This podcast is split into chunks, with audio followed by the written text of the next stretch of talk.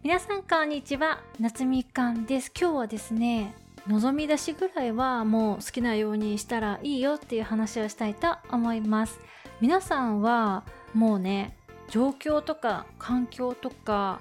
一切もう気にしないで好きなだけもう望んでいいよって言われたら簡単に望みってこうポンポンポンポン出てきたりとかってしますでしょうか？私はですねこの望み出しの部分がね結構下手くそなんですよねこういう人になりたいなとか、まあ、こういう仕事がやってみたいなとかこう具体例に落とし込もうとしても結構こうピンときてないっていうのがありますね。あとは、まあ、いくら具体的に、ね、稼ぎたいとかそういうのもこうあんまり具体的な数字として出てきてはいないっていう感じなんですよね。でこれって、まあ、私だけに限らないんじゃないかなっていうふうにも感じていまして、まあ、いろんな方とねお話しするんですけどやっぱり多くの方が、まあ、私はこんなもんでしょみたいなね勝手にリミットをかけてる場合っていうのが多いなって思うんですよ。しかもそのリミットかけてるっていうのもものすごい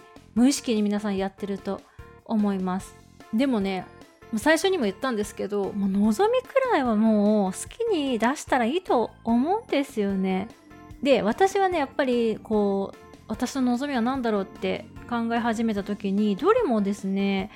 お金じゃ手に入らないようなものがやっぱり欲しいんだなっていうのを感じますね。例えば私はもうこれで大丈夫って思える安心感とか私はもう無敵だなというか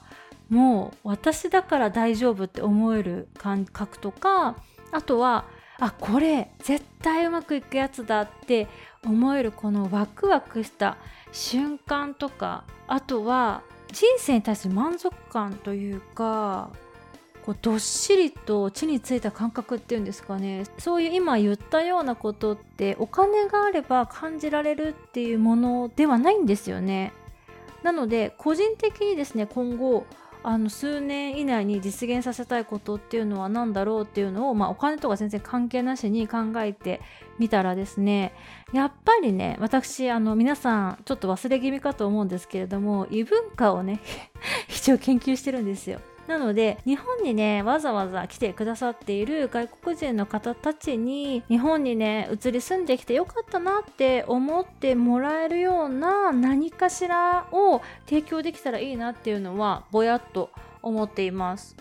まあ、それが移住のサポートとかでももちろんいいですしあの言語上のサポートでもいいですしあとはまあ私たち日本人とその移民の人たちが一緒にね何かをできるコミュニティとかそういうのも楽しそうだなって思っています。で現状ね日本に来てくださっている外国人の方たちの全てが日本に来てよかったって思っていらっしゃるって感じではない気がするんですよね。やっぱ不満で帰ってしまう人とかもいらっしゃいます。そこのやっぱり満足度を上げるとねホスト国側である私たちの幸福度も一緒に上がっていくと思うんですよね。なので移民の方たちと何かしらね楽しいことできる場とか提供できたらいいなっていうのはなんとなくこうぼやっとね思っております。こんな感じで、まあ、望みって言語化してこうポンポンポンポン喋っ